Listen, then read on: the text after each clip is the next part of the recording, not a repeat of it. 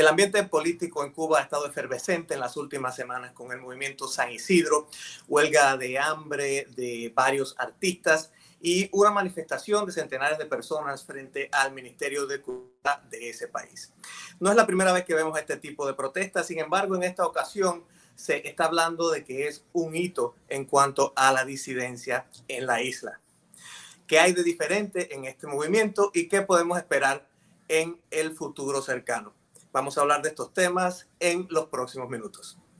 Hola y bienvenidos a esta edición de El Nuevo Pod. Mi nombre es Iram Enríquez y los saludo desde Washington, D.C., en la capital del país.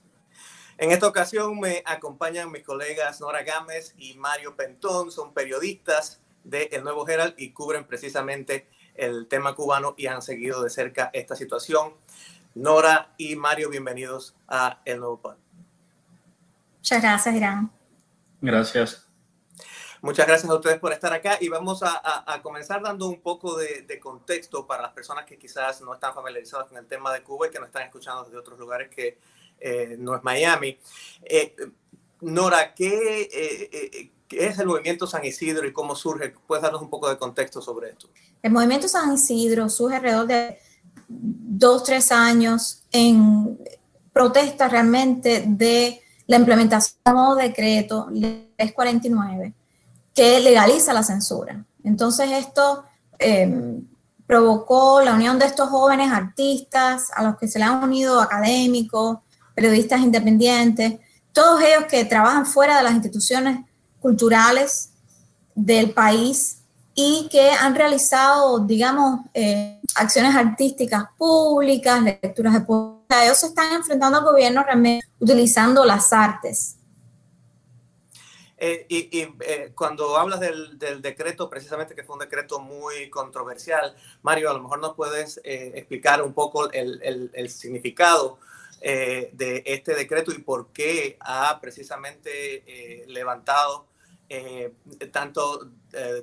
eh, eh, tantas reacciones adversas en la comunidad artística. Sí, efectivamente es un decreto del eh, un decreto enfocado en las artes fundamentalmente y lo que de alguna manera está tratando es de controlar este mundo artístico, las expresiones artísticas, de definir qué cosa es arte y quiénes son los artistas. Entonces, la comunidad artística reaccionó un poco, eh, ¿cómo se llama?, eh, con protesta, porque decían de, que, de qué manera tú puedes definir qué cosa es el arte, ¿no? Y, que iba a estar enfocado fundamentalmente en estos artistas disidentes, en estos artistas contestatarios eh, o, artistas irreverentes al poder. Y bueno, como se ha visto, fundamentalmente lo que, está, lo que está intentando el gobierno es acallar a este grupo de artistas que está pidiendo eh, cambios, que está pidiendo mayor libertad de expresión. Bueno, desde el punto de vista del gobierno cubano, eh, eh, supuestamente están regulando algo que consideran que tiene el derecho regular, pero obviamente esto tiene implicaciones, como, como decías, en, en, términos de, de, la expresión y por eso es que ha surgido todo este movimiento. Y lo, lo, que tengo entendido es que entonces en, en, las últimas semanas ha ido escalando estas situaciones eh, sobre todo eh, por eh, la, la, la, detención, el encarcelamiento de un, em, de un músico, de un rapero, es, que, que, fue lo que ha desencadenado esta última ola de acontecimientos. ¿Es así? Sí, efectivamente, se trata del rapero Denis Solís, quien fue detenido y acusado, de hecho condenado a ocho meses de prisión por desacato, que es una figura que el, que el gobierno utiliza muchísimo a la hora de reprimir a los disidentes cuando buscan de qué manera encarcelar o tipificar algún tipo de delitos para disidentes, opositores, etcétera, utilizan mucho el desacato, utilizan eh, también la ley de peligrosidad, una, una serie de leyes que tienen eh, y que son fácilmente utilizables, digamos, para poder eh, enjuiciar a esta gente, a estos disidentes. ¿Qué pasa? cuando encarcelan a Denis Solís por ocho meses, sus colegas del movimiento San Isidro convocan a un susurro poético. Su objetivo era recitar poesías para enfrentar al gobierno y a, esta decisión a la cual, contra la cual querían protestar. La reacción del gobierno es rodearlos con fuerzas especiales, con agentes de la seguridad del Estado, etcétera, e impedirles la entrada de comida, la entrada e incluso de agua.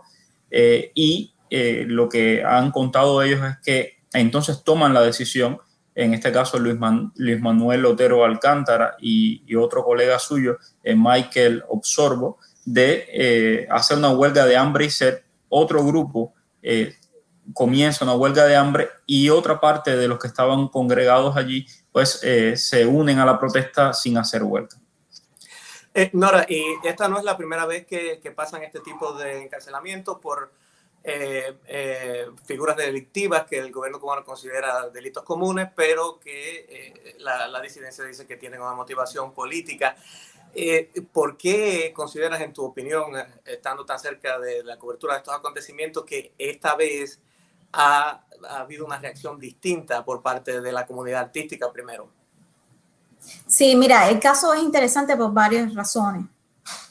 Em, en primer lugar, porque eh, usualmente los disidentes, a veces eh, el gobierno logra aislarlos, no cuentan a veces con el apoyo de la, la población o si lo tiene la población no se atreve públicamente a apoyarlos. Em, en este caso, cuando arrestan a los miembros del movimiento San Isidro, espontáneamente se produce una protesta de artistas que se empiezan a, con jóvenes artistas que se empiezan a congregar en el Ministerio de Cultura.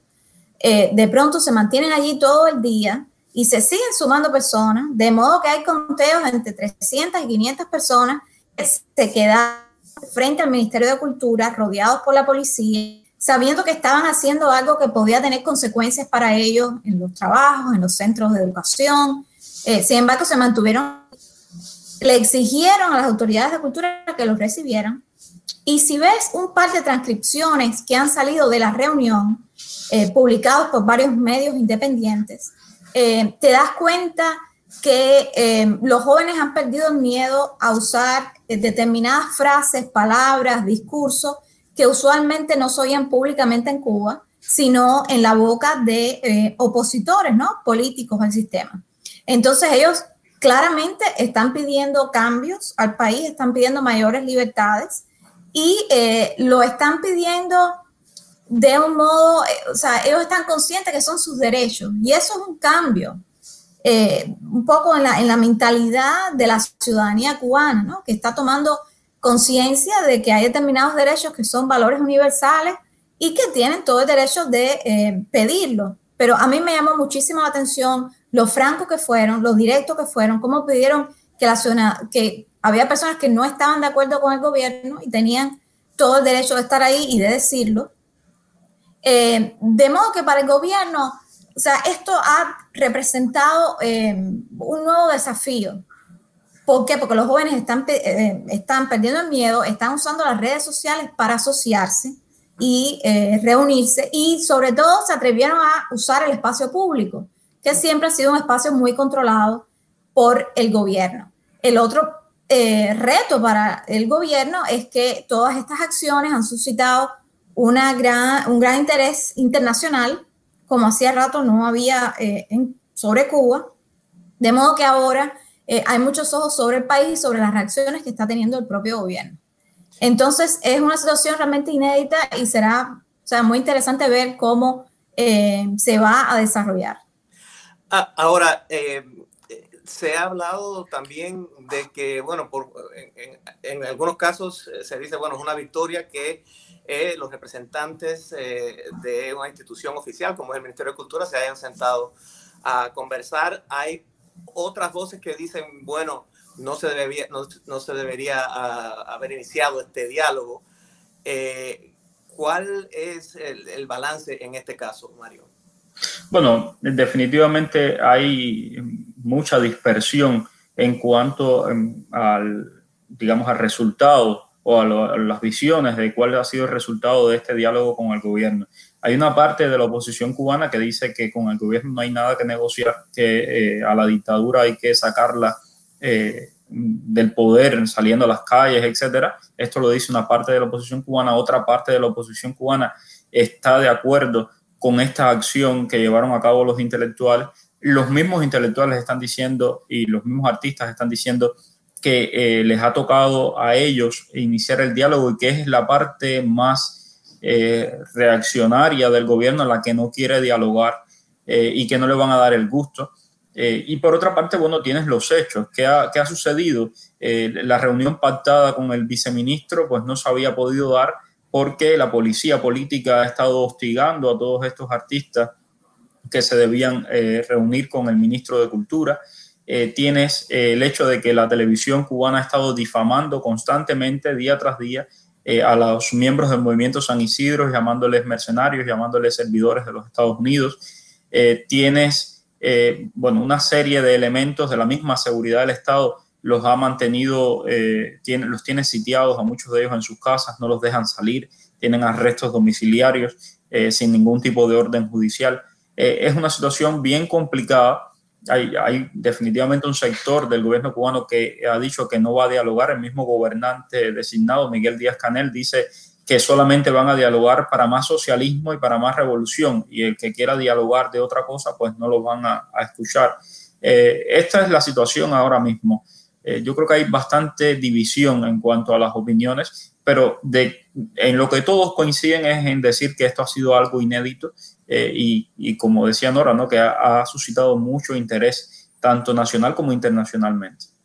Hay, hay dos cosas que, que, llaman la atención también y una es que, bueno, eh, es un movimiento artístico y comienza precisamente a, a, en una situación que se desarrolla frente al Ministerio de Cultura, pero muchos de los, uh, de los elementos eh, de los que están hablando son elementos que no atañen simplemente a los artistas, sino que atañen a la, a la población en, en, general. Eso por un lado. Y por otro lado, que he visto también en las manifestaciones públicas que han hecho eh, las personas que están participando en estas acciones, he oído mucho el sentimiento de que están siendo parte de esa, digamos, coalición, pero que no están representando a todo el grupo y han sido muy eh, eh, conscientes en decir, eh, bueno, yo estoy hablando de esto, pero no sé qué pensará la otra persona.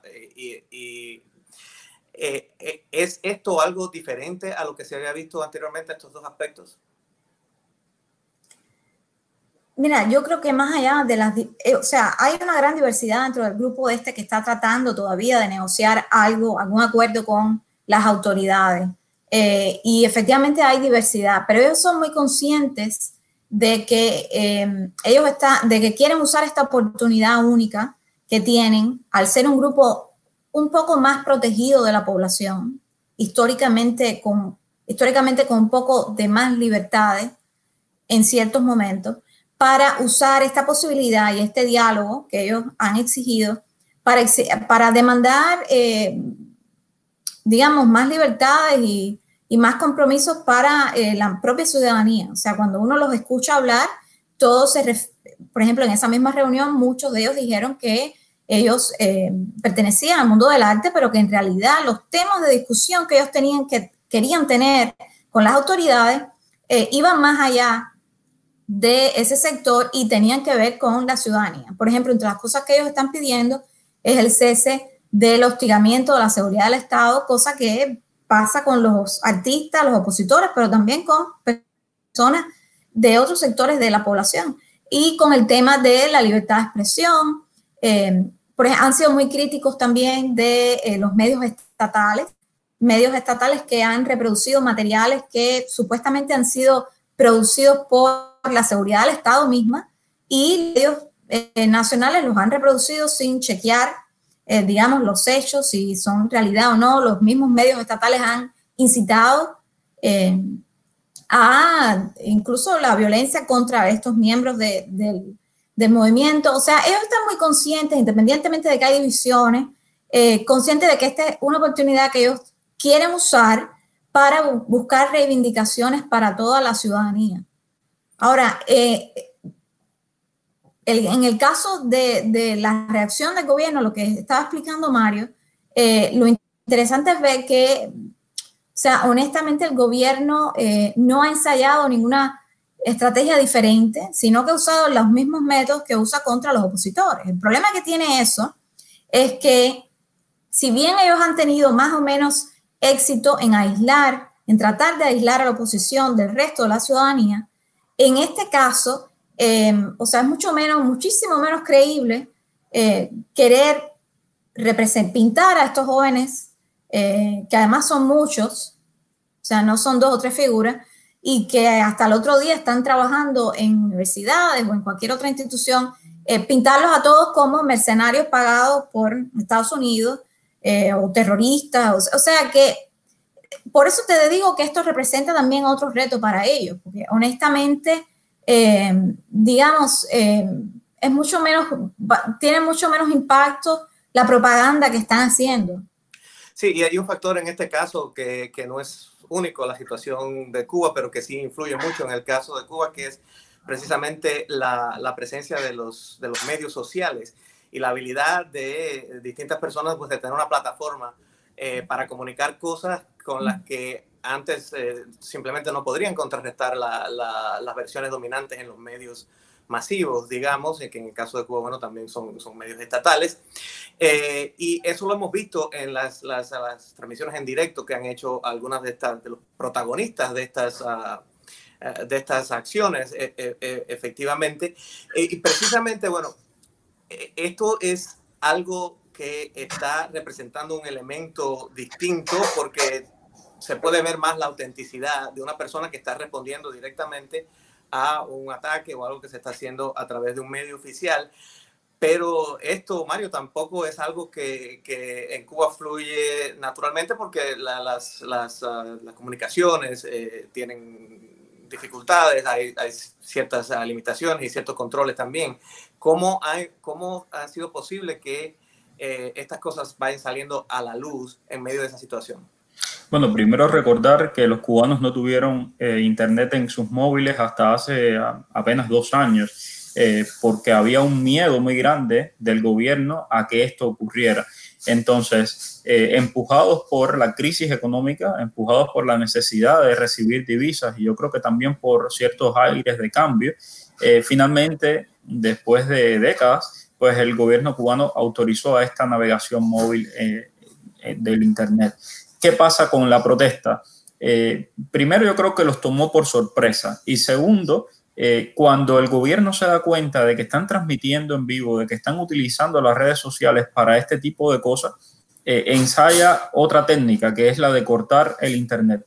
Y lo hicieron en el momento de asaltar la vivienda donde estaba el grupo de San Isidro y lo hicieron posteriormente cuando eh, pues decidieron eh, durante todo el fin de semana militarizar La Habana. La Habana en los últimos días ha estado llena de militares, de tropas especiales eh, vestidos de negro. En todo el país se ha desatado una represión, digamos, bastante fuerte según los reportes que hay. Y mm, el gobierno está tratando de domar las redes sociales, además de un dispositivo grandísimo que tienen de personas que se dedican, ese es su trabajo, a eh, postear, a, publicar, tanto en Twitter como en Facebook, contenido para generar matrices de opinión a favor del gobierno y para denostar a estos artistas independientes. Una, una, pregunta para ambos y, brevemente porque ya estamos casi llegando al final, pero quería que hablaran un poco de los métodos que utilizan precisamente para reportar sobre este tipo de cosas, eh, de manera de que estén tratando de reflejar eh, una amplia gama de, de, posiciones, eh, no solamente las de los disidentes, sino también las del, las del gobierno cubano. ¿Cómo es posible para ustedes acercarse a, a, estas historias y tratar de tener la, la visión lo más completa posible de la situación?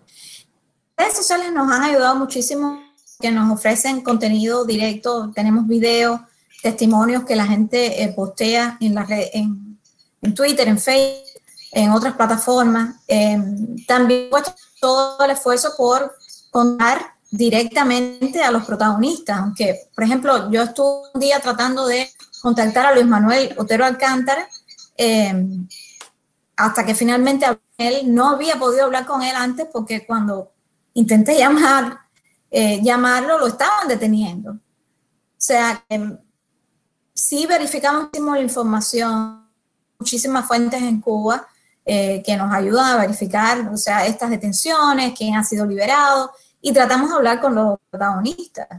Y en el caso, por ejemplo, del gobierno, por supuesto, y seguimos todos los medios estatales, eh, todos esos canales, las cuentas de todos los funcionarios en las redes sociales. De modo que tratamos de dar, eh, digamos, la mayor, la mayor, cantidad de información y de contexto a nuestros lectores y, y que tengamos voces de los protagonistas de los hechos. Eh, y bueno, para, para terminar, eh, quería ver, eh, Mario, ¿qué viene a continuación? ¿Qué, ¿Cuáles son las próximas cosas a las que vamos a estar mirando, que vamos a tener nuestra atención puesta sobre estos temas?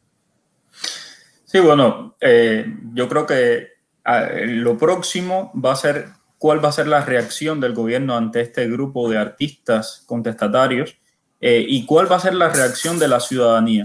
yo creo que hay una Cuba eh, muy profunda que a veces se nos escapa de los grandes medios, eh, esa Cuba que, digamos, eh, le cuesta a los medios llegar a, los pueblos. Por ejemplo, sé que en Holguín había manifestaciones y que hay, un amplio despliegue, policial, lo mismo también en Santa Clara, en Matanzas, un grupo de jóvenes artistas salieron al parque y los detuvieron. Y nosotros vamos a estar pendientes de todo eso. En el Nuevo Herald siempre estamos eh, pues muy pendientes no solo de lo que pasa en La Habana, sino también en el resto del país. Y eh, yo creo que eso es lo fundamental. Ahora viene también un momento de unificación monetaria que el gobierno ha anunciado y va a tener unas consecuencias bien fuertes para, eh, para la gente. Estuve conversando con un economista, Carmelo Mesalao, que me decía que los precios se van a disparar, el poder adquisitivo va a derrumbarse. Pues vamos a estar muy pendientes de, de todo lo que está pasando en Cuba. Y Nora, para ti, ¿cuáles son las cosas de las que vas a estar pendiente en las próximas semanas? Sí, vamos a estar observando también el impacto que han dado todos estos hechos eh, de represión en Cuba en la futura administración de Biden, eh, que ya ha dicho que quería hacer algunos cambios en la política de Estados Unidos hacia Cuba, pero que iba a ser un poco más fuerte, más fuerte en el tema de los derechos humanos. Entonces, eh, es un poco sorprendente, ¿no? Cómo el cubano está manejando esto eh, justo cuando hay una nueva administración que había prometido hacer algunos cambios que el gobierno cubano quiere. Entonces, esa, esa va a ser una dinámica interesante a observar en los próximos días. Muchísimas gracias, eh, Nora y Mario periodistas de El Nuevo Herald. Ah, aprovecho para recordarle a todos los que nos escuchan que los pueden seguir a ellos en las páginas del Nuevo Herald y a nosotros también nos pueden seguir en todas las plataformas de podcast como Spotify o Google Podcast o Apple Podcast y también en nuestra página en elnuevoherald.com barra el nuevo pod para estar al tanto de los próximos episodios. Mi nombre es Irán Enríquez, muchas gracias por habernos escuchado. escuchado. Nos vemos en el próximo episodio.